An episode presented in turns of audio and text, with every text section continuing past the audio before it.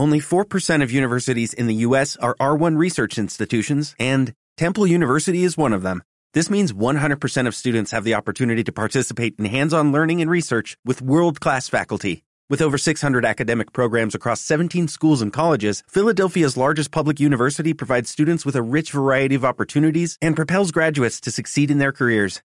Temple University. Schedule a campus tour today at admissions.temple.edu/visit. Thank you.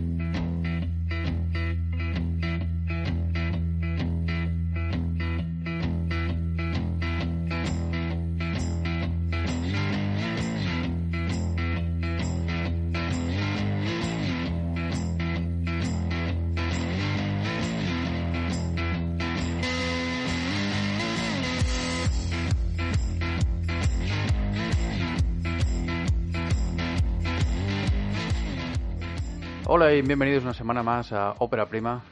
En esta ocasión, aprovechando la entrada del verano, pues hemos decidido que el calor no va con nosotros.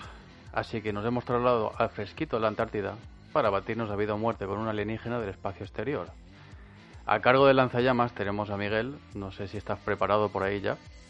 Estoy, estoy, estoy preparado. Espero que no funcione mi. El mío no funcione igual que, que los lanzallamas de la película, que vaya tela. Pero estamos, estamos ahí. Que cada dos por tres le falla, es verdad. ¿Y en qué momento? Eh, siempre falla en el momento, en el momento clave, se desatasca el lanzallamas. Especialmente, se, bueno, se atasca en, en, un momento también clave que, Sí, sí, sí, y la más de gracioso. A pesar, de, a pesar de ser un momento terrorífico que debería, es un momento la más de gracioso que comentaremos ahora sí. más adelante. Hombre, por supuesto, eso no puede pasar por alto. Y bueno, pues ¿de qué estamos hablando? Pues no es más ni menos que de La Cosa. La Cosa de... La cosa, la cosa. La Cosa de George Carpenter, eh, mitiquísima cosa, película de terror del 82.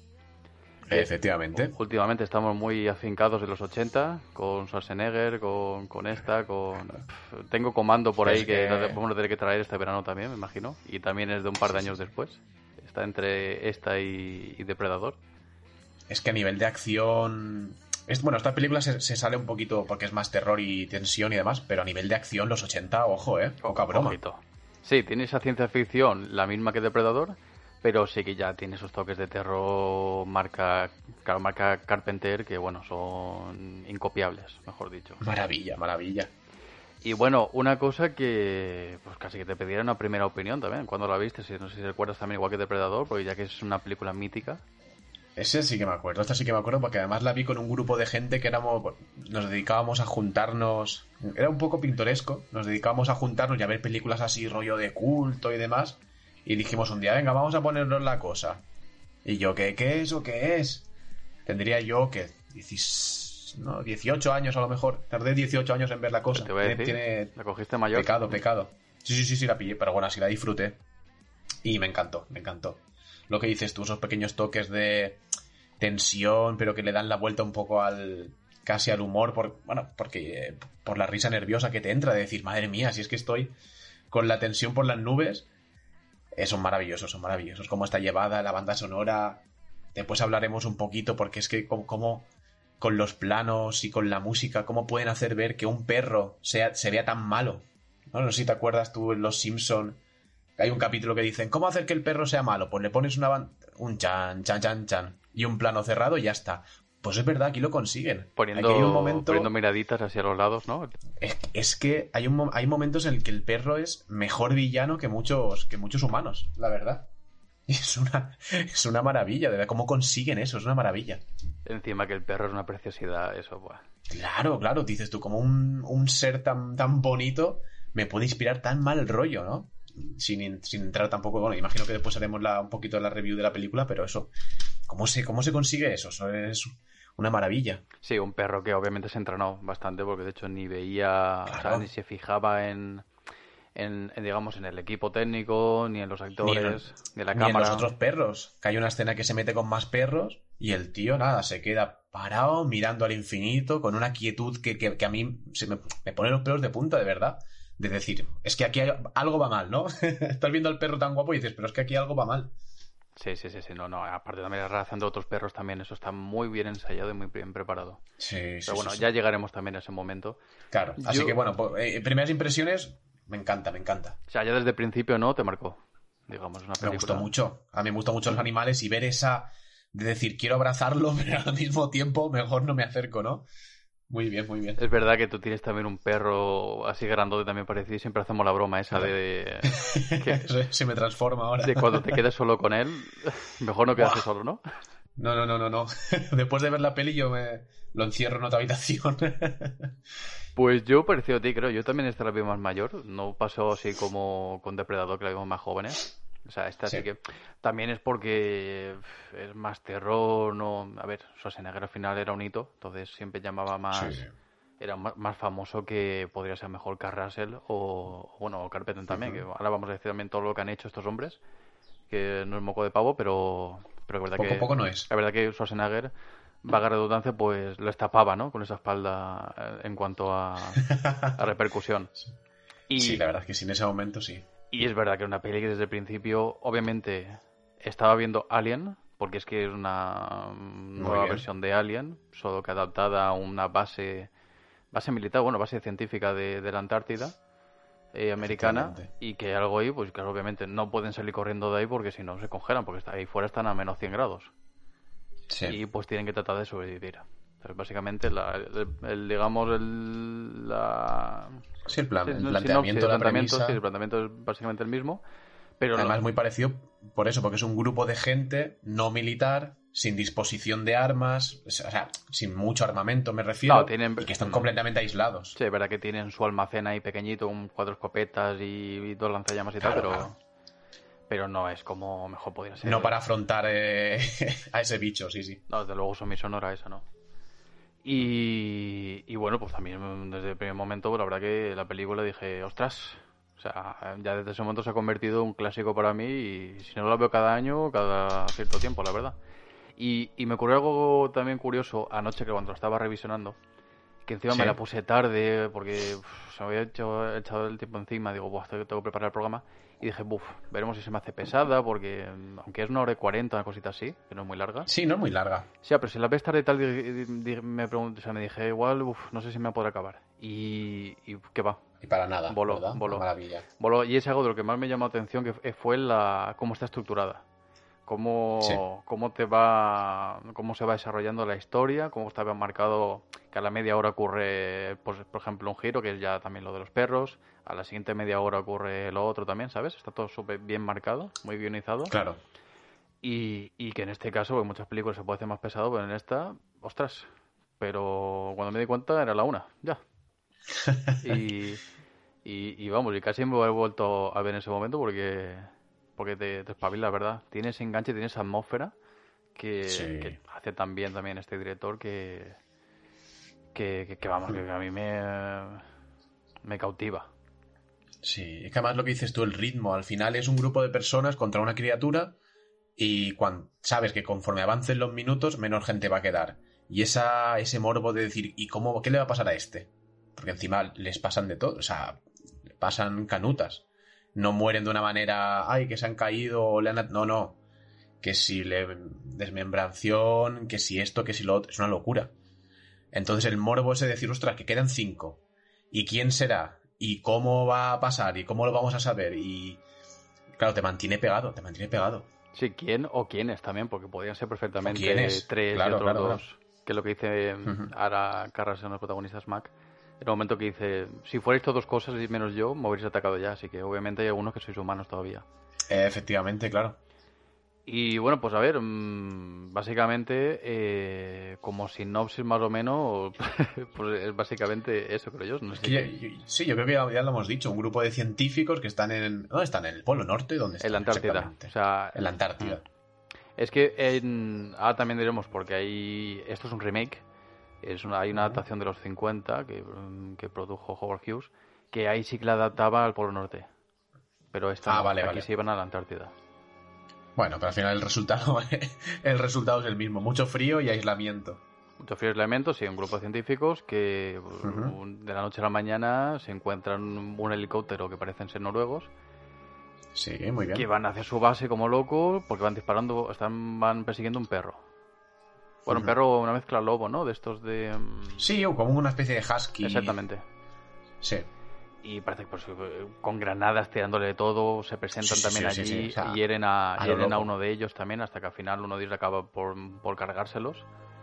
Y porque claro, el otro, el, uno de los noruegos intenta decirles claro en su idioma, pues lo que luego más adelante vamos a entender, porque tampoco el, el espectador tampoco entiende lo que está diciendo. Claro, un helicóptero persiguiendo a un, a un perro y con la intención de matarle, dices tú, ¿qué está pasando aquí, no?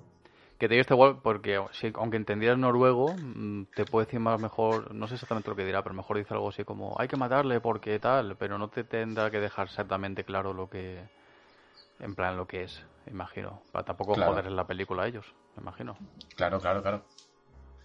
Y cómo, y, tú imagínate que se entendiesen. ¿Cómo vas a creer a, dos personas que van en un helicóptero disparando a un perro? Pobre perro que se acerca al otro a la merle, a mirarle con los ojitos esos ahí enternecedores. diciendo que es un monstruo, no sé qué. A ver quién se lo cree eso. Sí, sí, sí, no, no, no. Y ya por ahí, pues después de eso, por ahí empieza toda la acción. O sea, ese es el complot, de cómo se va cómo luego la cosa se descubre, los va infectando a todos, etcétera, que ahora vamos, iremos analizando. O sea, la, historia es muy sencillita, como depredador. Pero de los sencillos. Se va torciendo la cosa. de los sencillos sacar una película así de calidad es muy complicado y tiene mucho valor.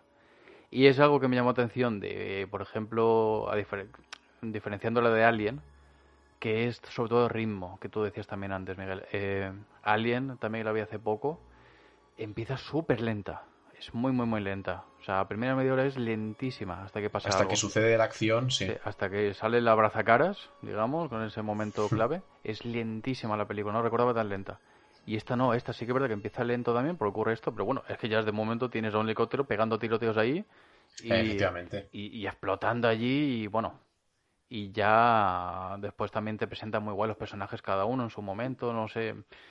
O sea, explica lo básico y ya está. No se extiende mucho en, cada uno como tiene que ser. Va al grano, va al grano. Sí, porque ahí te encuentras, presentan a Carrase, por ahí está el tío con su JB, ahí con hielo, echando una partida de ajedrez con la máquina, que el tío se pica porque le gana y ya le echa JB dentro de la máquina para joderla. Te va presentando al cocinero, te va presentando a los médicos, te va presentando a la resta del staff de allí, el que cuida a los perros, el que... pues todos y, y ahí poco a poco pues es cuando a la hora de que sucedan las cosas conforme la personalidad de cada uno vas viendo también eh, por dónde van a actuar pero ya está es que no hace falta que te cuenten nada más no sí que para qué o sea al final yo soy de los que prefiere que me, me describan a un personaje por lo que hace que por una línea de guion de hola, yo soy este, ¿sabes? Una cartilla, una ficha médica. Yo soy este y me gusta esto. Bueno, pues si eres así y te gusta aquello, demuéstralo y ya está. No hace falta que esté aquí alguien contando cómo eres. Y además que va mucho más al grano. Y bueno, hemos dicho que la cosa era un remake, o sea, de una película que se había hecho en el 51, pero que a la par se basaba en un relato corto que había escrito John Booth Campbell Jr., que es un corto que se llama, un relato corto que se llama King and Day, o sea, sin más, el título tampoco se explayó mucho. que eh, se publicó en el 38, o sea, este autor lo escribió con 28 años. O sea, a nuestra edad. ¿Qué te parece, Miguel? A nuestra edad. Y nosotros aquí, ¿eh? Y nosotros aquí.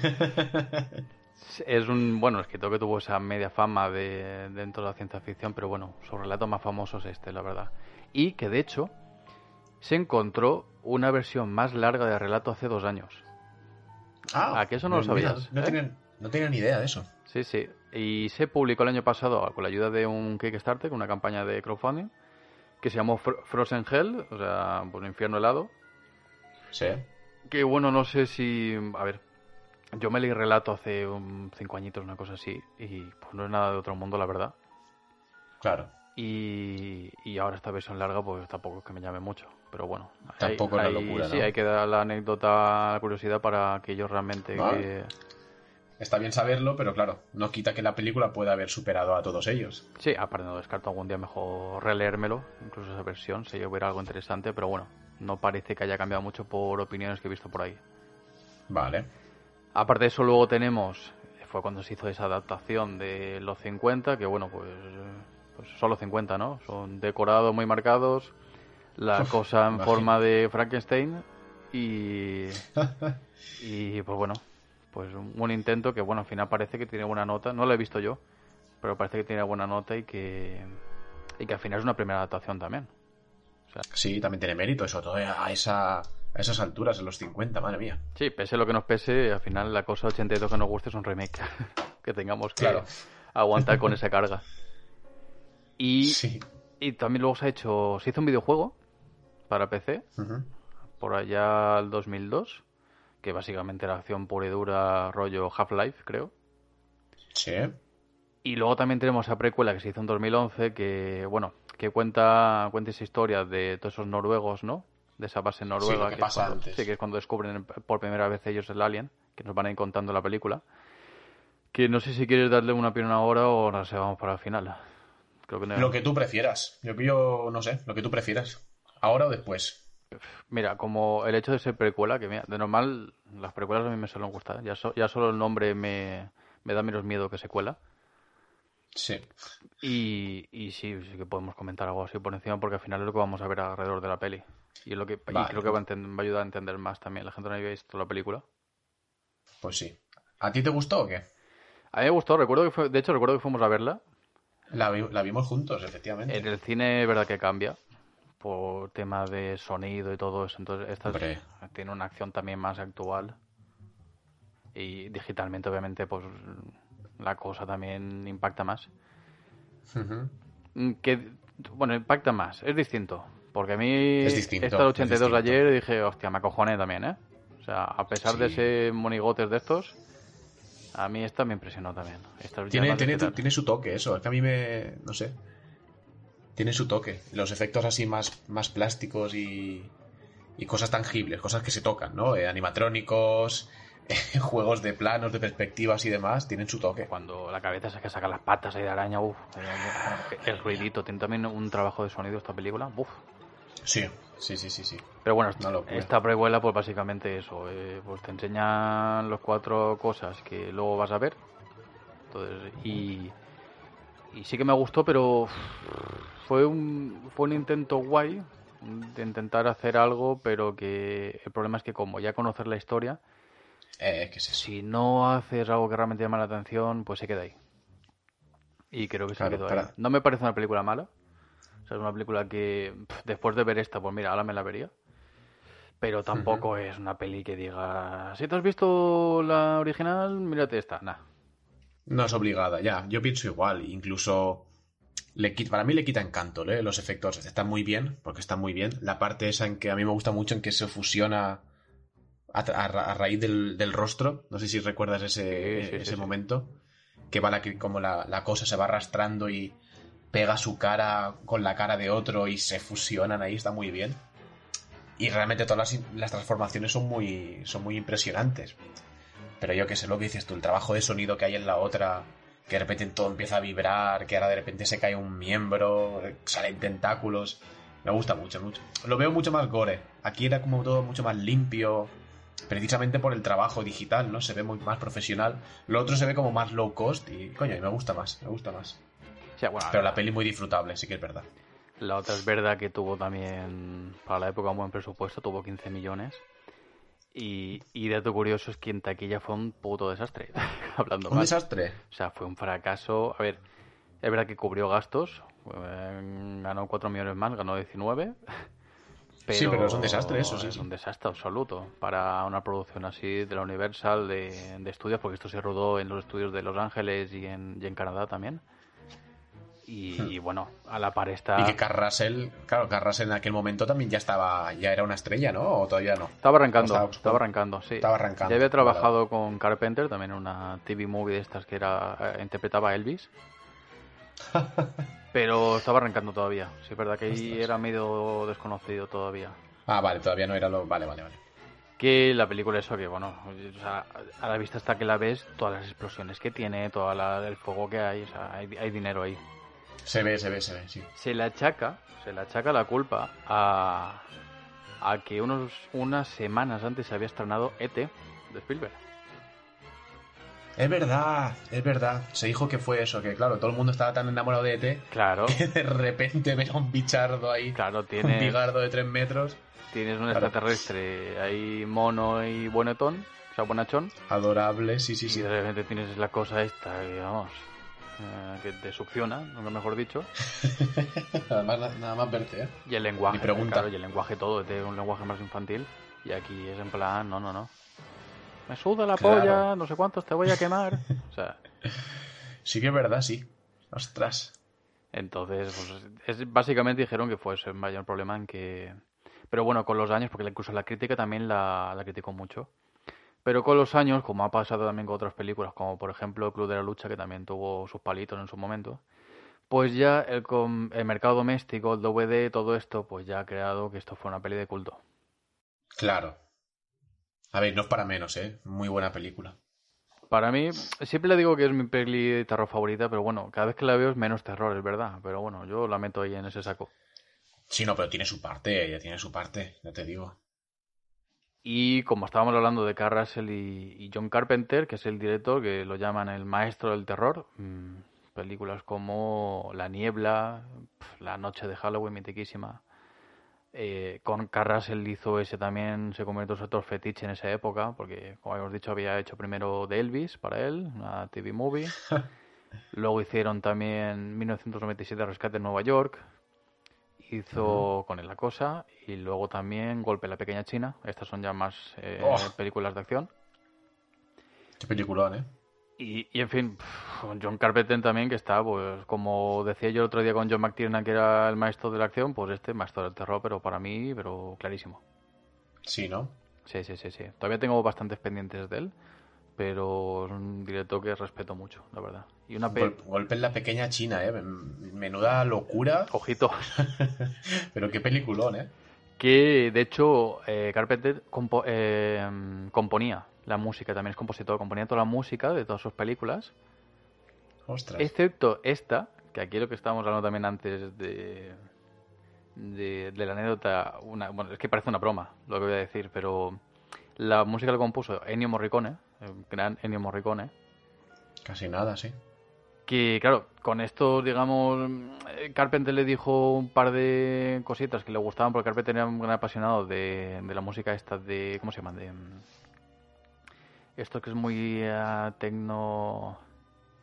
Los sintetizadores, algo? Eso, gracias, no me salía. Lo tenía aquí, mira, lo estaba, justo estaba buscando. Él, buscando. siempre es muy de eh, sintetizadores y entonces Sí. en el hubo una cosita así.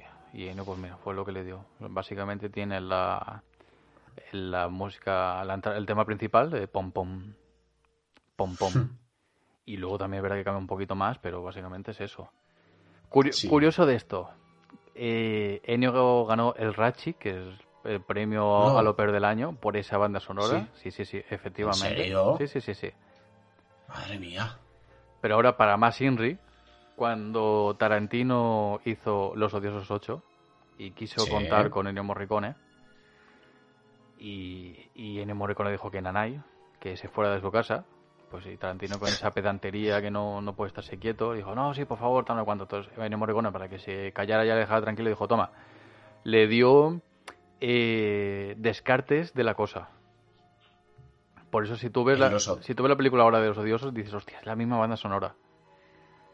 Qué fuerte. Entonces, para que se callara, le dio descartes de la cosa.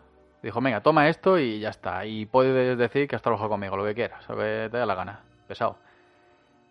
Eh, curiosidad de esto. Que Los Odiosos 8 ganó el Oscar a Mejor Banda Sí. Sonora. Ah, No, Ahí, ahí. ahí- quería, ahí quería llegar yo, sí, es verdad, sí. Qué fuerte, ¿eh? O sea, mayor broma imposible estos premios de la academia, ¿eh? O sea, no. sí, no. a que veas que al final son casi todos son números y nombres. Y política. Al final, ¿eh? Politiqueo. desde luego que un buen trabajo se valora, pero, pero al final es nombre, repercusión y, y demás. Y politiqueo Qué fuerte, qué fuerte, qué fuerte tú. Esa fue la anécdota con esta música.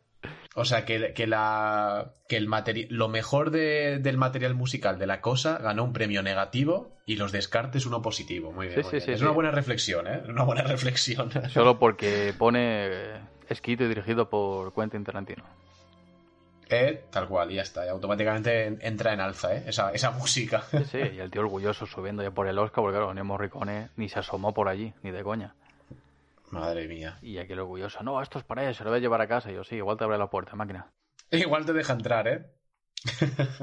En fin, y esas son las anécdotas. Por la parte de Carrase, pues tenemos también un equipo variopinto aquí de gente que ahora iremos diciendo. Uno que se llama Windows, que eh, un tema es, parece pura coincidencia por lo que está leyendo. Porque Carras es su, su mm, personaje se llama MacReady, o sea, Mac, se llama Mac, y otro, y otro se llama Windows. O sea, se adelantaron a la guerra ya, ¿eh? Claro, esa época ya estaban sacando los primeros Apple II, ¿no? Creo que es, no sé por sí, sí, sí, sí, sí, puede ser, puede ser. Pues mira, parece que, no sé si fue coincidencia o qué, o... pues, pues aquí tuvieron aquí también competencia. Sí, sí. Hablando de coincidencia, yo estoy seguro que por el contexto, teniendo en cuenta que prácticamente toda la producción de cine y demás de los 80 va en Estados Unidos me refiero, va con el objetivo de darle, de darle un palo a, los rusos, estoy seguro que la cosa también tiene, una, tiene un mensaje de, oh, se quieren infiltrar aquí, nosotros somos los buenos, seguro. Porque cualquier película estadounidense de los 80 es un palo que si a la Unión Soviética, que si Guerra Fría, que si rusos por aquí y rusos por allá. Aquí, Seguro. aquí creo, con, con esa cultura americana, yo creo que se ha pensado que los noruegos también eran, por, la forma de hablar, eran rusos también. Y dijeron, venga, vamos a meternos con, con, los rusos, con los noruegos. Hmm. Que de hecho, un momento de la película que dice, no, los suecos estos, tal. Que le dice Mac, y el médico Mac, no son suecos, son noruegos, coño. da igual, da igual. Los mismos. De hecho, eh, el mejor ejemplo, por ejemplo, Rocky, ¿no? Rocky desde el 85, o sea, Rocky 4 me refiero lo mismo, un soviético que viene de fuera, que va a ganar al ídolo americano, pues aquí igual, ¿no? Un alienígena que viene afuera a quitarnos lo nuestro. Y encima a imitarnos. ya ves. Y bueno, pues bueno, aquí estamos los americanos para salvar el mundo. Para salvarla, para salvar el día, sí, sí, sí, seguro, segurísimo. Conociéndoles, vamos. Y encima de manera humilde, sin que lo sepan. Claro, claro, somos unos héroes anónimos aquí pasando frío, pero tranquilo que os vamos a salvar. En fin, pues ya podemos comenzar. Metemos aquí con esta cosa del 82 de Carpenter y Russell. Una cosa que empieza muy parecido a Depredador, con esos títulos en el espacio y un platillo volante llegando a, la Tierra. Un platillo que no veremos hasta el final casi de la película, que es cuando ellos van viendo también a la par que encuentran esos vídeos de los noruegos de la expedición como se supone que han encontrado como un platillo congelado, ¿no? En, en el suelo, digamos. Sí, sí, efectivamente. Pero bueno, la película empieza, como hemos dicho, con esa persecución de helicóptero con el perro corriendo por ahí. Y como llega esa vez americana, que aquello ni se, nos explican qué es lo que está sucediendo. Y pues no les dan otro remedio que cargarse a, a, los noruegos. Bueno, uno, uno intenta tirar una granada y no sé si es por, torpemente, por el frío que se le engancha y se le acaba, se le cae detrás y hace explotar el helicóptero con, junto con su compañero. Y el otro, mientras se acerca con su arma, pues uno de los encargados ahí, creo, creo que es, como un general que está encargado ahí, rollo así sheriff, pues con su pistolita que acaba con él, pues un tirito entre ceja y ceja. Ahí está. Y, y, ese perro que estaba huyendo, pues al final forma parte de, de, su grupo. Lo adoptan, claro, lo meten junto a los otros perros. Y Gran error. Sí, durante esos primeros minutos, pues tenemos a. Pues, nos, van, nos van presentando los personajes, ¿no? Cada, cada uno, pues, de su perfil y, y el motivo por el también está un poquito ahí. Y ves también como el perro se va se va moviendo entre ellos, ves al perro, claro, todo esto te lo enseña no en plan así misterioso, ver cómo el perro se pasea por aquí, por allá, y de esto, ¿qué te deja entrever que, que oculta algo? Eso es lo que te decía yo antes, que hay un. Creo que hay una escena en que se ve la sombra, ¿no? Que, hay como una especie de caseta de vigilancia.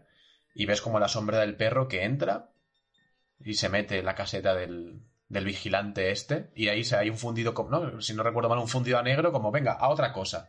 Y ahí te quedas tú con el suspense de qué habrá pasado ahí y qué es ese perro. Magnífico, magnífico, de verdad. Como crear tensión con un perro, maravilloso. Sí, sí, sí, sí, sí. sí. Todo eso mientras Mac decide hacer una expedición con el médico a, la base de los noruegos para entender qué es lo que ha sucedido, qué les ha pasado, qué les ha, les ha aterrado tanto. Y es un momento genial, a mí me encanta ese momento en que llegan a, la base de ellos que está congelada, que te ves incluso alguno congelado que se había cortado las venas, el cuello también, como en plan, con, todos con cara de terror. Creo que eso lo dice el médico, dice, ¿te fijas en sus caras? De pánico total y cómo a lo largo de la estancia también se encuentran esa hacha también que luego en la precuela se ve, el motivo de por qué la clavan Sí. Hasta que... Eso es lo que está- esos son los puntos positivos de la, de la precuela. Que te va enseñando un poquito todas las imágenes que tenemos en la retina de la, de la, de la original, ¿no? Por llamarlo de alguna forma. Te dan una explicación. Sí, son homenajes, ¿no? Que se hacen, Sí. obviamente. Que... mm, Sí, bueno, Son de- esas imágenes que vamos viendo, ¿no? Y Mac que llega, llega al- se mete también como un cobertizo y encuentra también como un bloque de hielo que habían extraído. Una especie de, sí, como una especie de bañera o algo así, ¿no? Una especie de sarcófago o algo. Sí, y algo que, pues algo que parecía que estaba ahí congelado, pero que ya no está. Y que ha salido de ahí. sí. Y que ha salido de ahí. Con apariencia de todo menos, menos humana, ¿eh?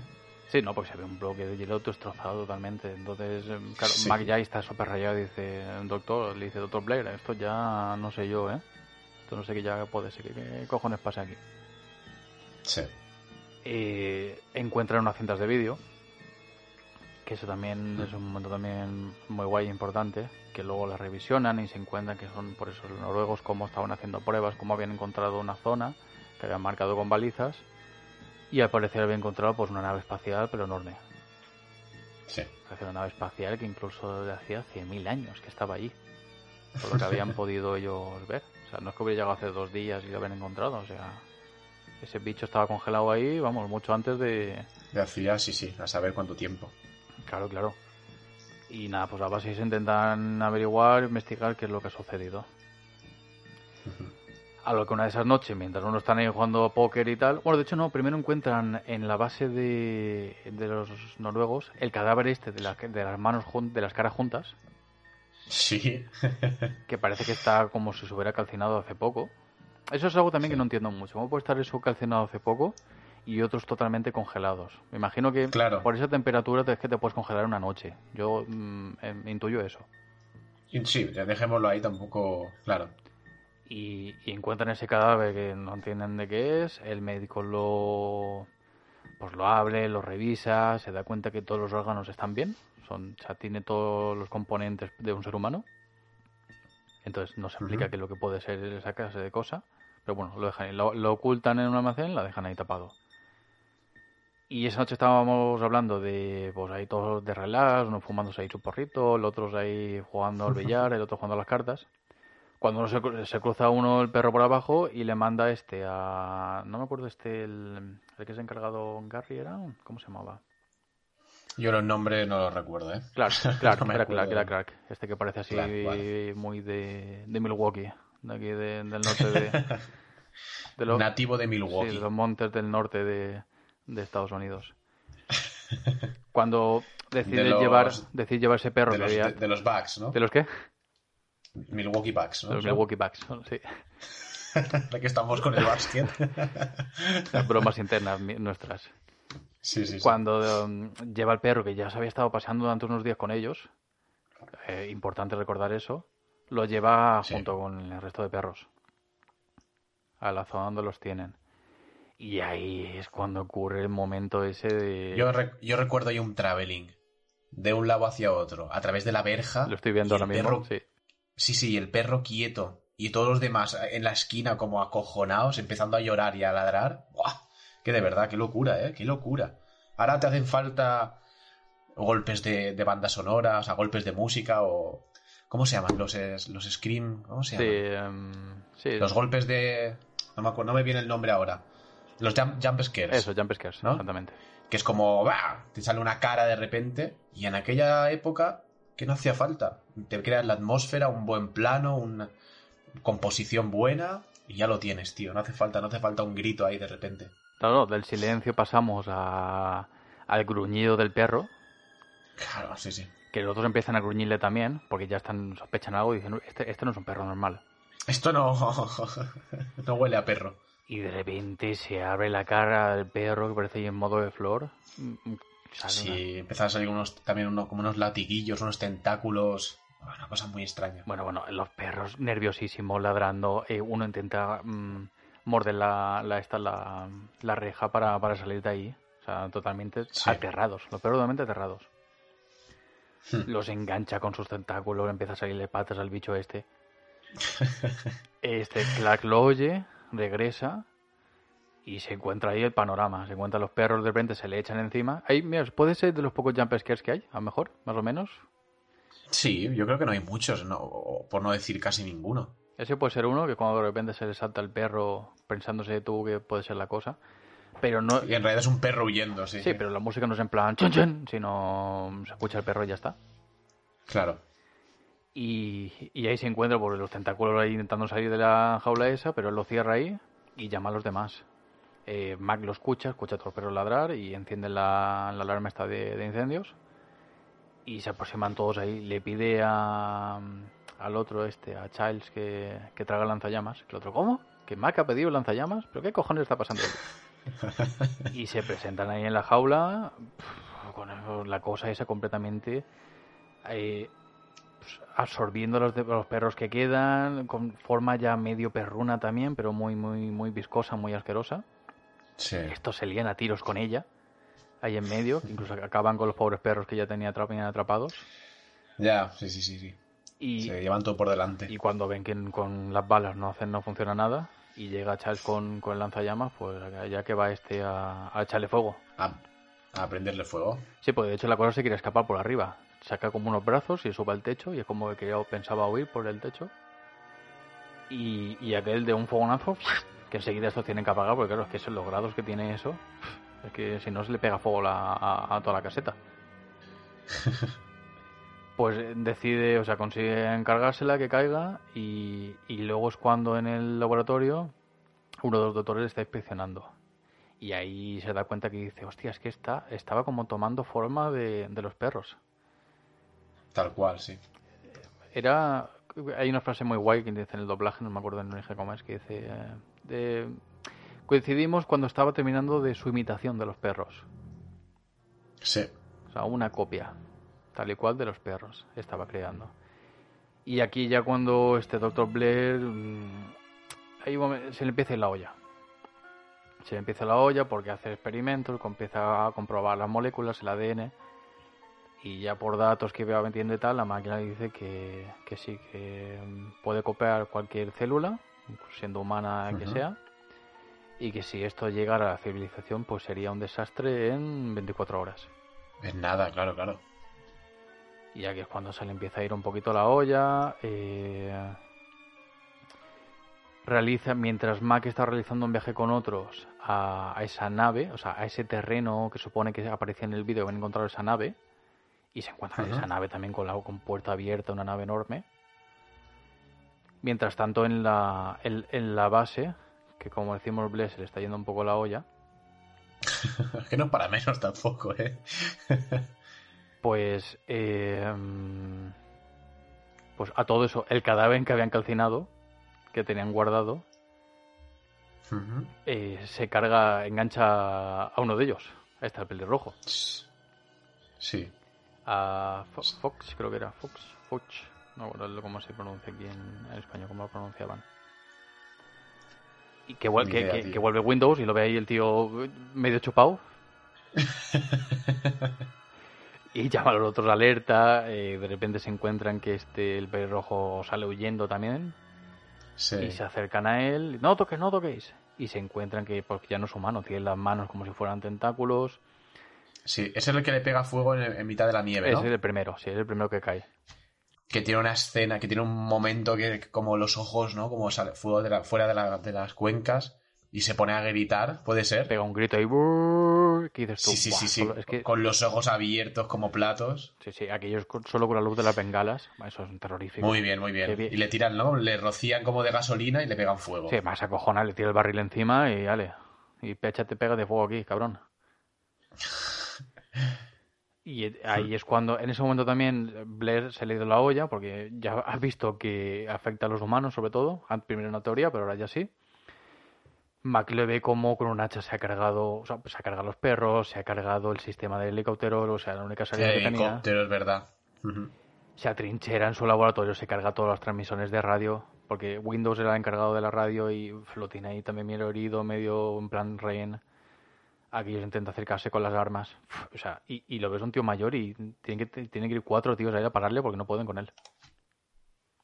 Lo encierran, Está fuera de sí completamente. lo encierran en una cabaña que está al exterior y Sí. no sé, tiene una conducta ya muy sospechosa. Blair. Esa es una de las virtudes también de esta película, que es como, ¿será o no será? Porque hemos, hay un momento en que hemos perdido de, de vista la cosa, que es cuando tiene forma de perro, que se mete en la caseta de uno, que después no sé cuántos, tal. Y es como, este puede estar eh, con psicosis completamente por lo que está pasando, o puede ser una cosa, puede ser parte de esa criatura. Sí, porque de hecho, cuando lo cierran allí, que está como medio oído, le dice, no, no me cerréis, si yo estoy bien, no sé cuántos.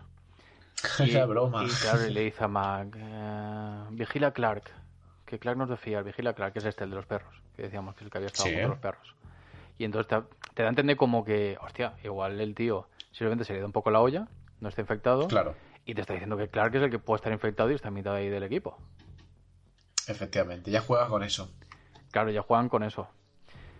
Y a lo largo ya de estos momentos, pues estos tratan de investigar más o menos que todo lo que está sucediendo. Bennings, que es otro también así científico, también trata de investigar un poco. Eh, le comenta, empiezan a crear grupitos, ¿no? Se junta con Mac, le comenta que, que no se fía de tal persona, del otro, los otros igual. Hay un momento también que Windows eh, se desespera y pilla... Porque, porque deciden hacerse una prueba de sangre Oh, sí, sí, sí. pero cuando ya tienen toda la sangre preparada y van a uno el otro doctor em, va a comprobar eh, la sangreta que tenían en el frigorífico está toda la sangre mm, desparramada Sí, alguien, la, alguien ha querido sabotear la prueba, sí. claro que el, el único que tiene acceso es el doctor Y que la llave la tiene este el otro este Gary Sí. y, y se mira uno al otro y dice no pero si yo solo la llave se la doy al doctor y el otro ya pero yo solo yo solo devuelvo la llave a ti Y de nuevo lo mismo. ¿Quién será? ¿No? Si están diciendo todos la verdad. Claro, Windows ahí también se pone nervioso, se va corriendo al almacén de armas, saca un arma, como diciendo, "Eh, no me fío de nadie. Hmm. Empiezan a, aquí ya no se fía ninguno de, pero vamos, de nada, la verdad. Deciden quemar los cadáveres que quedan, porque por lo visto este Ben se había descubierto que las células siguen vivas, aunque lo estén calcinados, o sea, hay que acabar con Sí. todo y con todo, con todo el ropaje. Sí. Y, y, pues ahora llegamos al tramo este de, de viajes de Mac a, a ver a Blair también, porque le dice cómo está, de que está sospechando del otro. Le dice que parece que está allí también muy tranquilo, pero bueno, tiene una actitud sospechosa, le dice, no, yo estoy mejor, yo puedo volver, no os haré daño, tal. Eh, hay algunos también miembros que se encuentran también ropaje de, de Mac por ahí, porque se Sí. supone que, claro, ya, se, ya se había encontrado el cocinero, canzoncillos de alguno por ahí, pero claro, porque la cosa cuando imita, toda esa ropa vieja que quedaba la, la suelta. Claro, la desecha, sí. Entonces empiezan a sospechar de que Mac puede ser la cosa también. Y uno de esos viajes que, que Mac, le- hablando con este, con, con el cocinero, le dice, hostia, vamos a ir a mi habitación eh, a revisar tales documentos y tal. Y otro dice, ¿pero por qué? Y dice, porque, porque cuando salí cuando salí la otra noche apagué las luces y se veía la luz encendida. Entonces, allá que van ellos dos, y les dice a los otros mientras que cierren todas las puertas y porque tampoco se fían de ellos. A la que vuelve el cocinero porque dice que no se fiaba del otro porque le había encontrado la ropa esa exactamente, de que ponía Macready en- detrás, en la espalda, y dice Sí. que lo cierre todo. Y no le dejan entrar a el pobre allí congelándose ahí fuera. Ahí está preparándose el chaval con el, con el lanzallamas, otros con las escopetas, con el rifle y tal. Eh, Mac consigue entrar por uno de los almacenes y cuando parece que se lo vayan, le vayan a pegar fuego, coge un, un cartucho de dinamita y dice, ¿cómo, cómo me- Sí, cómo- adelante, dice- quémame, quémame, sí, sí. que aquí vamos a volar todos. Quémame si tienes huevos. Y ahí consigue Sí. que a uno de ellos le da como parece ser un ataque. Y es cuando el otro doctor... Un ataque al corazón, ¿verdad? Sí, sí, pero se lleva un rato que se encontraba mal. Y en ese momento parece que le da un ataque y es el doctor que intenta, Oh, esta es parte magnífica, ¿eh? claro, con los desfibriladores, como reanimarle. Y Sí. ese momento en que cuando va a meterle desfibriladores, la barriga se abre. Se abre la barriga, ¿eh? Y le pega un bocado. Bueno, le arrancan los brazos y bueno, ahí se ponen todos nerviosos. Mae le pega fuego y al bicho, la cabeza del tío se cae y también de ahí Sí, salen porque sale. ¿no? Como sale empieza a salir como un pilar de carne del pecho con- y todo eso coronado por la cabeza del, del que supuestamente le había dado un infarto al corazón. Y claro, y Mac le quema, le quema, pero todavía le quedan fuerzas para separarse del tronco, se deja caer, le salen unas patitas como de una araña Uf, asqueroso, tío. intenta, Sí, sí, sí, sí, horrible, horrible. Y empieza a irse para afuera, ¿no? En plan, bueno, yo aquí me voy. Y no, no, no, le pegan fuego, ¿verdad? Si no me equivoco, al, Le pega fuego todo. a la araña, a la araña cabeza esa. Sí, primero pegan fuego al cuerpo y luego es cuando vuelve, o sea, cuando se dan la vuelta y ven la cabeza como Y está ahí, y ahí acaba de, de rematarla, vamos. Sí. Es gracioso lo que decíamos. Gracioso un poquito por lo bizarro que es, pero realmente es una locura lo que estamos viendo. Es de una imaginación, o sea, ahí es rienda suelta a la imaginación de, de la gente de maquillaje, de la gente de, de las prótesis, de, de los efectos prácti- eh, prácticos, ¿no? De lo, de lo- de lo físico, no de lo, de lo digital. Y es una locura. Sí, de hecho, el encarga, uno de los encargados de. He estado leyendo antes de, de estos efectos especiales. En esa época tenía 22 años, una cosita así. O sea que también. Menudo trabajo hizo aquí el, el colega. Y como Sí. eso, como. Sí que tú, porque estás viendo la película y tienes esos momentos no graciosos de todos desesperados y tal, pero tú te encuentras en esa situación No, claro, claro, y claro. dices tú, ¿qué cojones está pasando aquí? Encima estamos aislados, incomunicados, no, no vamos a salir de esta. O sea, esto, esto es un horror, pero vamos, pero horror, pero de verdad, horrible. Sí, sí, sí, sí, sí, sí. Que es sacado de. No sé si quieres hablar un poquito después de rollo Lovecraft y demás, pero es, parece sacado de ese universo, ¿eh? De Lovecraft total, sí. Ese terror Sí. espacial, ¿no?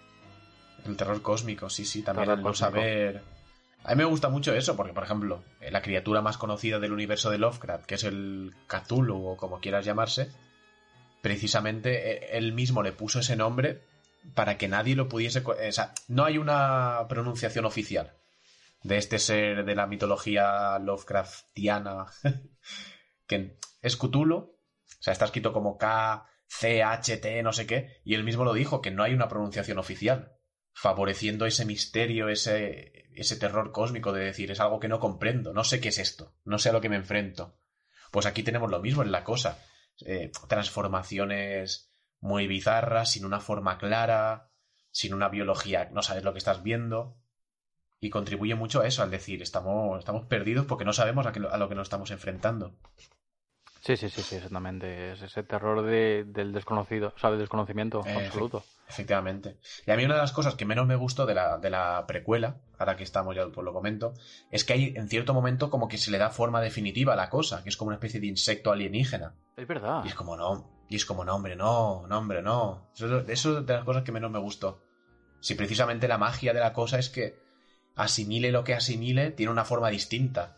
Darle una forma como esta es mi forma original, a mí no me, no me gustó. Pero bueno, ya hemos dicho que está bastante bien la película. Fíjate, eh, recuerdo la película que ni, ni recordaba ese momento. Sí, porque además es un momento ya al final. Como un enfrentamiento final. Y como, no, hombre, no, no hace falta, no hace falta. si la gracia era la otra. Sí, porque de hecho aquí sí que hay una especie de enfrentamiento final y es Sí. exactamente al contrario de lo que dices tú, es una mezcla de cosas ahí, de es una, formas es el un perro, formas batiburrillo horrible, horrible, horrible. La verdad que ha sido horrible de cojones. y aquí, claro, pues esto se dan cuenta que Mac obviamente ha decidido, al ver que quemaba eso, pues este tío tiene que ser humano.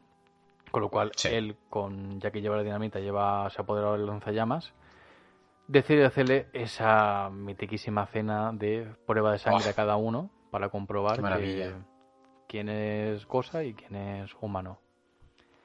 Entonces, de los que menos se fía, que es de Palmer y Childs, eh, los, los ata al sofá juntitos, con unas cuerdas, Sí. y más o menos Sí. quiere hacer una prueba a los demás. Que a todo esto a Clark, que había intentado atacarle con un bisturí, Le dispara. le sí. dispara. Sí. Y Sí. ahora, Y efectivamente haciendo- es en esta prueba de sangre que se da cuenta que era humano. exactamente, ¿Verdad? haciendo esta prueba, que le dice, "Mm, parece que te lo has cargado y era y no era, o sea, y era un humano tal. Claro. Pero bueno, es que intentó atacarle también. Al final, por locura, por lo que sea. No sé, comprueba también el otro, el doctor que también arranca los brazos del bicho, pues tampoco era. Y empieza pues uno a uno, le hace a este al cocinero, a Windows, ven que son humanos, entonces les ayuda también luego con lanzallamas para calentarlo con este, este trozo de alambre, ¿no? Para meterlo en la, Sí. en la Muy prueba. original la prueba, ¿eh? Muy- muy sí, original, Calienta, calienta una especie de cable, ¿no? De, de- De cobre o de sí, eso. De cobre, sí. Lo pela, Y- lo pela un poquito y sí. Efectivamente, con un cuchillo y después lo, lo- lo sumerge en la, en la poquita sangre que le ha sacado a, a cada uno. Claro, y la cosa es ¿qué pasará? ¿Cómo, cómo ya saben que, las, que la, la cosa, incluso la sangre de la cosa, reacciona al calor. Vamos a ver qué pasa cuando tal. Sí.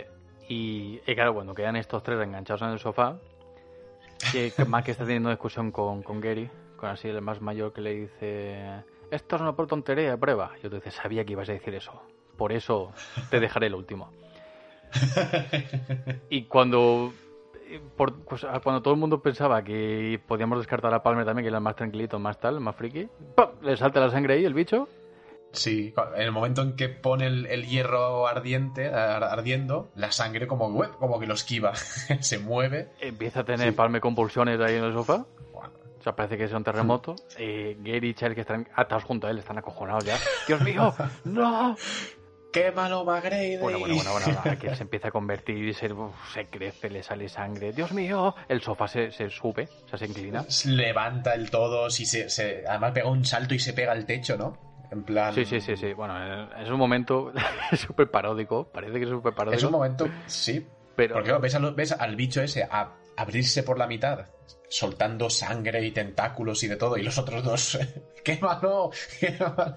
Tú imagínate estar atado, lo que dices tú, a un sofá y a dos palmos de ti, un, el que era tu compañero hace 30 segundos, partiéndose por la mitad, que creciendo, te quiere comer. y pegando Sí, sí. saltos. Te quiere comer, no puedes hacer nada. y tú atado al lado suya. es una maravilla, sí, sí. Mientras- Y como no, ahí el lanzallamas falla. Ahí está, sí. como mientras los lanzallamas están fallando, porque a Windows también le falla. Y A cuando Windows sí. Y Windows lo paga, lo paga, ¿eh?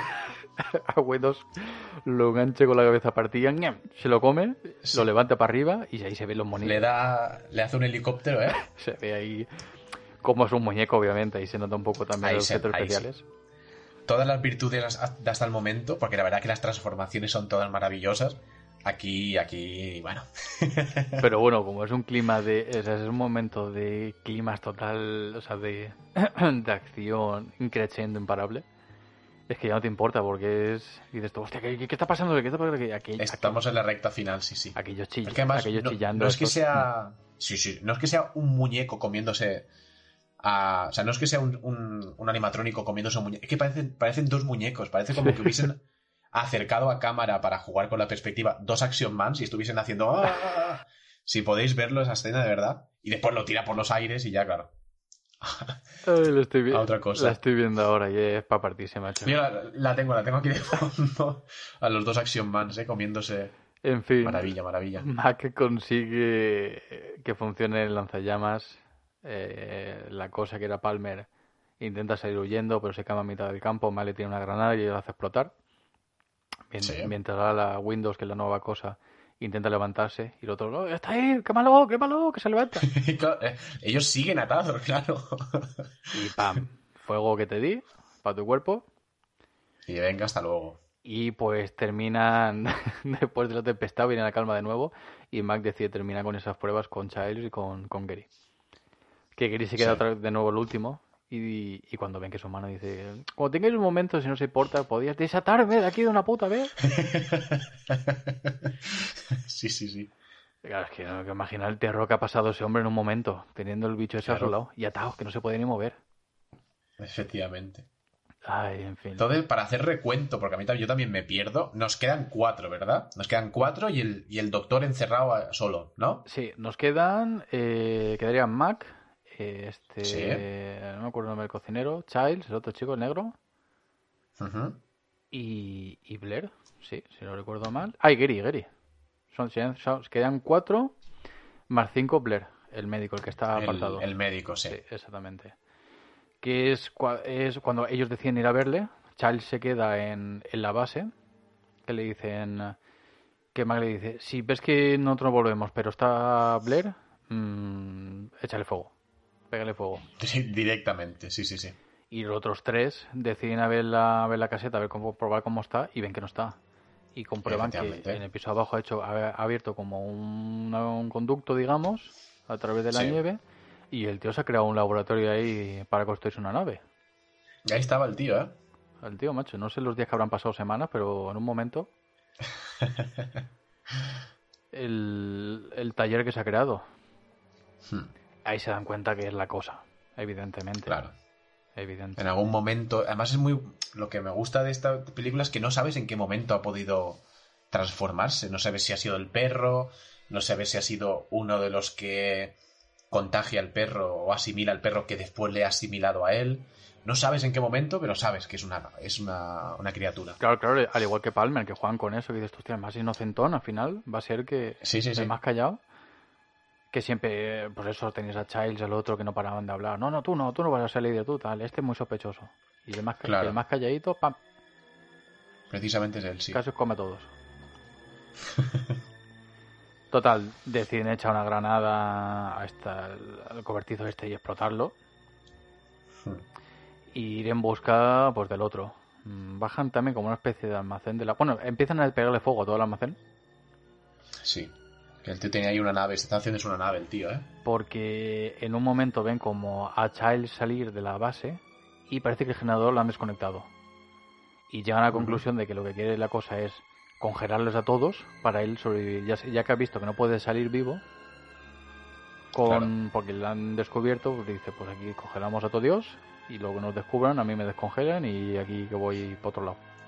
Y a otra cosa, mariposa. Nunca mejor dicho.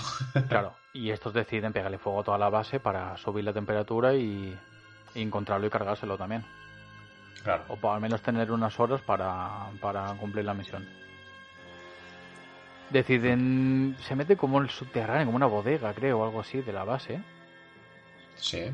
Y que es donde van a colocar la carga principal, que es lo que va a hacer estallar toda la base desde. digamos, desde los suelos. Desde dentro, ¿no? Sí. Sí. Y ahí de repente pues, se cruzan a este a Blair, que es la cosa, y uno se las carga. Se carga a Gary primero, que le engancha y la, le pone la mano en la Sí. boca y se funde la mano con, con su boca. O sea, Sí, sí, sí, que sí. luego lo va arrastrando desde la boca, o sea, desde la cara, digamos, con la mano por el suelo. Sí. El cocinero también oye, eh, escucha ruido y, y se acerca a ver qué es lo que sucede. Y nos encontramos con Max solo también, en completo silencio, y no sabe dónde qué ha pasado con los otros dos. Sí. a la que de repente el suelo se mueve y es como, como si fuera un gusano gigante y se le acerca por el suelo. Y empiezan a aparecer Sí. tentáculos, empieza a aparecerle la cosa enorme, como hemos dicho. No, Ah, no como un monstruo en sí, sino, claro, forma de medio perro, medio humano por un lado, tentáculos por el otro. Pero es muy, muy difuso, no es algo claro, no es, no le ves los brazos, no le ves la cabeza, como que tiene varios. Es, es una amalgama de cosas muy extrañas. Y da, da, to- da todo, da, da todo el asco, la verdad. No, no, no, se encojona, pero, pero vamos, de manera grandiosa. Hmm. Mag le suelta un cartucho de dinamita que había encendido por ahí. Y bueno, o sea, se, lo, se lo lanza ahí en todos los conductos porque estaba ahí todo el combustible, estaba todo ahí. Porque la cosa, Ujú. muchas cosas, pero poco se podía mover también. Porque, Claro. porque se había pillado, le había pillado en mitad de 50 transformaciones. Estaba ahí en, en su auge, ¿eh? Le lanza el cartucho y más sale huyendo de ahí. Y bueno, la base empieza a estallar eso, pero, pero completa. ¡Bum! Explosión aquí. Tenemos un plano ahí general de toda la base explotando. Y nos encontramos ya ese momento final de Max saliendo, apoyándose como en una zona de fuera de la base, con esas altas temperaturas por todo fuego. Y ahí de pronto aparece Childs con el lanzallamas Ah, que le dice. ¿vas a acabar conmigo? Y el otro, no, creo que no es el momento ahora. Porque claro, porque supone que no se fían. Y se quedan ambos como descansando así los dos tranquilamente, porque Che le dice, ¿qué vamos a hacer ahora? Porque claro, esto, el fuego va a durar unas horas. Cuando esto luego de repente baja de temperatura, mmm, despídete de nosotros. Y me dice, bueno, eso es un problema que ya tenemos que ver más adelante. Sí. De momento vamos a esperar, pero sobre todo porque Mac no se fía de él. O sea, nosotros, Claro, porque él ha desaparecido. Ha habido un momento en que se ha desaparecido. claro, nosotros desde, desde todo el momento hemos visto el punto de vista de Mac y sabemos que Mac es humano. Pero, Claro. pero este Charles, ¿no? No tenemos ni idea de, de- de qué puede ser él, si es humano, si es una criatura. Sí, Porque además ya sabemos que ya se nos ha enseñado en la película que si desapareces de pantalla puede pasar cualquier cosa. Y, y sin ir más lejos, el, el doctor que se ha montado una- un, un taller ahí clandestino en un momento, a que estaba haciéndose una nave para escapar. estaba tuneando ahí la nave, madre mía. Sí, sí, sí, tal cual, tal cual. Pues eso, que eh, es salir de pantalla y puede suceder cualquier cosa. No sabemos lo que puede suceder. Puedes seguir siendo humano o puedes haberte transformado, asimilado por una criatura de estas. Y aquí, pues ese plano final de los dos como medio descansando, mirándose uno al otro. Incluso comparten el JB, o ese JB mítico que, que, Mac, que acompaña siempre. Mac- no, no- no sé dónde ha encontrado Mac el JB en ese momento, mientras la base flotaba. Pero bueno, le ofrece un trago y ahí siguen los dos bebiendo.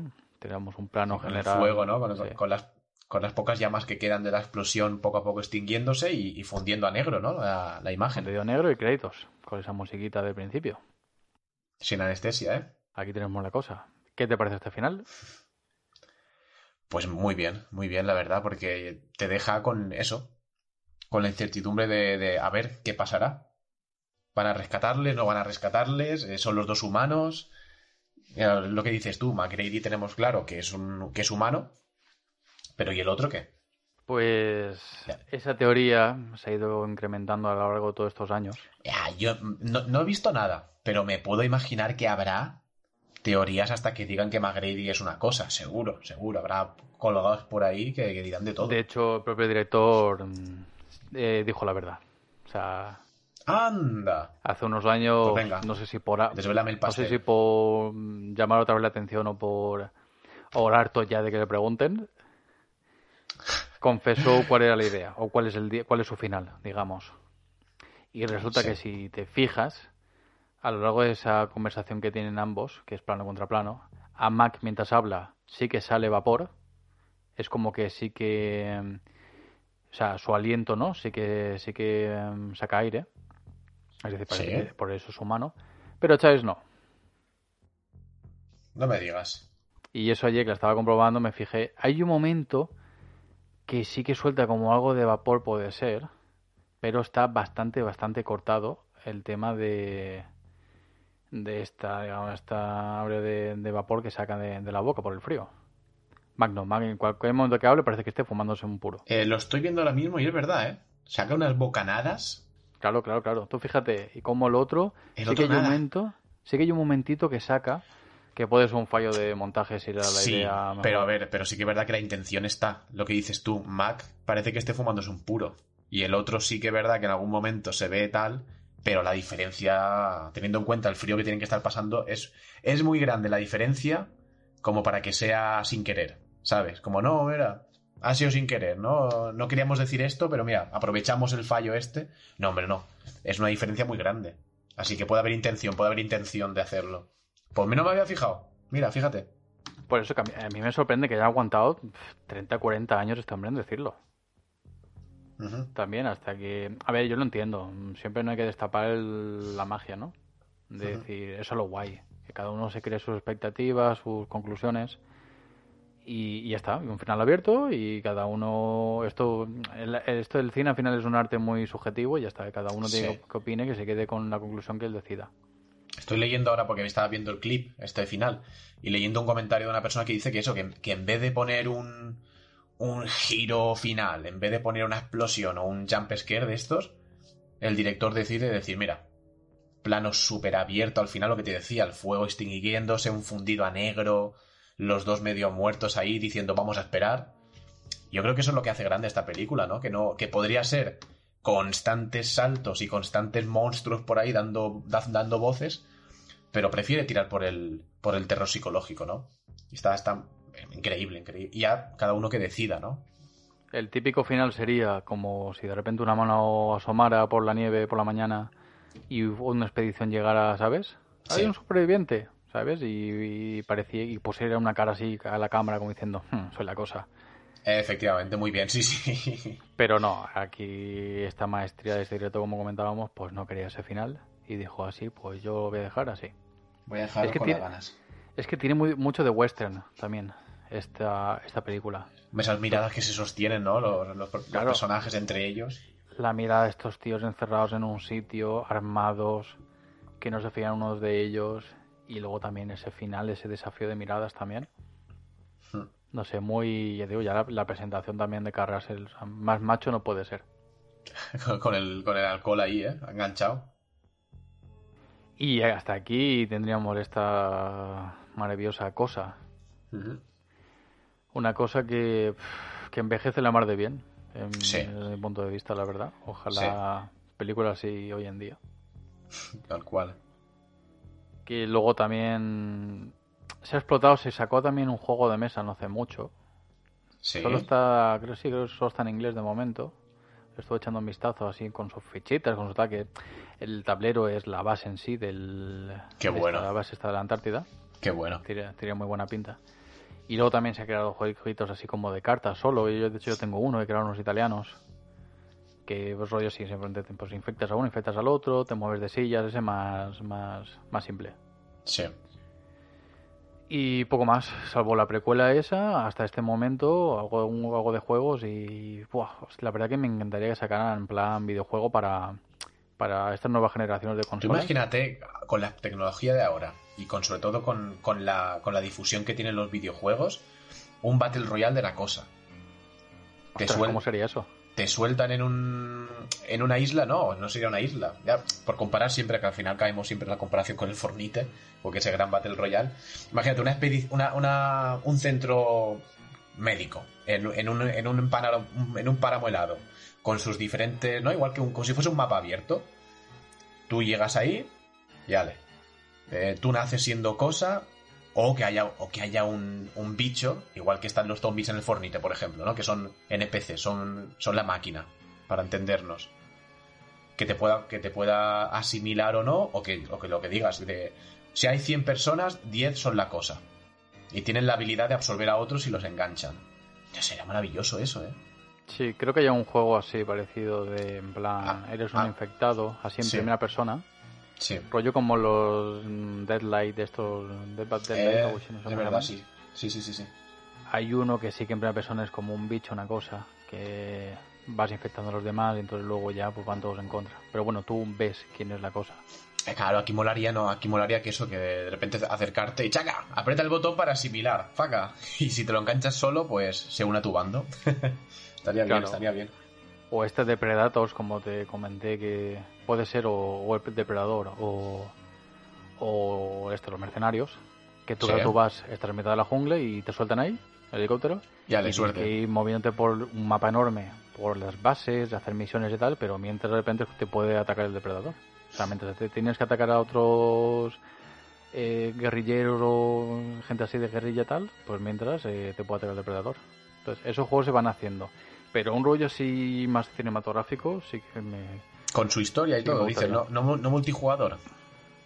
Sí, no, un rollo, yo qué sé, ¿qué te podría decir? Como, a ver, como están estado ahora de moda Last of Us o... Sí. O estos juegos que juntan la cinematografía con.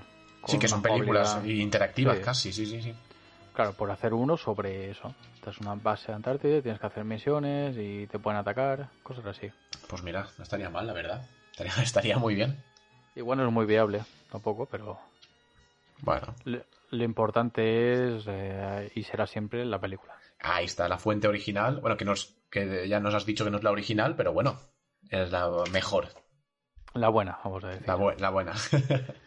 Que se rumoreó que se iba a hacer a un remake por ahí, creo, hace unos años. Y de, que, o sea, no ni secuela fuera- ni precuela, sino un, un remake de, de esta. Ya, ya sabes que las ideas en Hollywood están escasas últimamente. Además de verdad, ¿eh?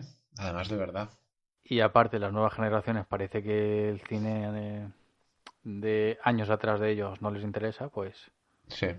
a mí ponme la nueva que yo me entero mejor. Qué mal, qué mal, qué mal. Porque además lo que dices tú, yo entiendo que a la gente le cueste ver cine mudo, a lo mejor, ¿no? Para irnos a un extremo. Pero esta película que ha envejecido tan, tan bien, yo no Demasiado bien. Hmm. sé. No sé, no sé, no sé. Porque qué problema en, re- en revisionarla, no, no hay ningún problema. Ay, en fin, juventud desde ahora. Sí. En fin, de, de hecho, mira, para hacer un paralelismo, la, la precuela, la del 2011, sí que termina con un, con un final más cerrado.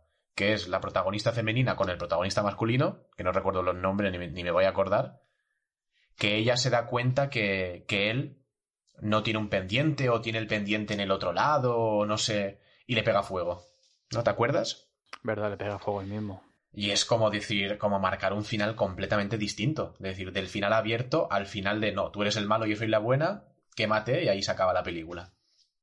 Sí que es verdad que después enlaza con el helicóptero yendo a por el perro, pero porque es obligatorio, porque es una precuela. Pero lo que es el final de la trama de ese, de ese centro de investigación termina así, termina quemándola ella a él porque sabe que es la cosa. Y es como, madre mía, qué, qué distinto, ¿eh? Con, la, con su primera. con el origen, ¿no? Sí, al final esa peli es lo mejor, la verdad. Hmm. Como con esa música, ¿no? De la primera, la original. Sí, cómo cambiar, Eh, cambiar. De un final abierto a un final tan cerrado. Claro, te junta el crédito, luego de repente la imagen del perro yendo y ya te va preparando para. Bueno, te da ganas de enchufarte esta de Carpenter Sí, sí, de ponértelas seguidas, ¿eh? de nuevo y como muchas otras. Pues nada, por hasta aquí nuestro podcast sobre La Cosa de John Carpenter, esa gran cosa. Yo eh, desde aquí ya te voy ofreciendo, Miguel, que preparemos un... Es que me, me, me está llamando un comando, lo siento. ¿Te puedes creer que el otro día haciendo un viaje a, a casa de mi madre encontré un pack de, de Blu-ray con Depredador? O sea, el pack se llama Pack Schwarzenegger o algo así, no recuerdo exactamente el nombre. No puede tener otro nombre mejor. Y es tal cual, ¿eh? Y es Comando, Depredador Dios. y, y un par, y creo que Terminator 2 y, y creo que una más. No me acuerdo, no, no recuerdo la misma cuál. ¿Cuál puede ser? Conan el Bárbaro, con madre mía, ¿eh? Eso Escúchame. no lo vendas en la vida. Qué locura. No, es que eso, eso, madre mía, qué, qué locura eso, ¿eh? Que haya cuatro películas. Pues prepárate ese comando que a lo largo del verano va a caer, seguro. Vamos. Pues comando, comando en la, en la lista apuntada, está. Sí, sí, esa es la siguiente que, que va a caer. No sé si será el siguiente podcast o qué, porque ahora que entra el verano mm, publicaremos un poco menos, ya que también vamos a estar más por fuera y, Sí. o sea, si el virus no lo permite. Sí, sí, por favor, está bien. Y, y también requiere más tiempo, tal, estar en casa y estar montando, pero, pero comando va a ser una de las claves este verano. Vamos. Así que nada, un... muchas gracias a nuestros oyentes por escucharnos una semana más. Esperemos que os haya gustado el programa. Gracias a ti, a Miguel, Hombre, a ti, a ti por invitarme. por, por esa gran charla de fuego y terror. Por el ratito aquí, por el ratito, chao. El pla- Era un Un ratito. placer, es un placer. Ese ratito fresquito aquí en la Antártida. Que se viene bien, porque ya empieza a hacer calor, ¿eh? Por eso, por eso lo hemos hecho. Si Viene es que- bien, viene bien. Si es que lo hemos pensado de maravilla. Hmm. Y nada, nos vemos en, en otra semana, no sé si la semana que viene o la próxima, y con otro contenido también, la mar de interesante al menos. eh, esperemos que también os gusten y, y pasar también un buen, un buen fin de semana. Venga, un saludo a todos. Adiós. Hasta luego.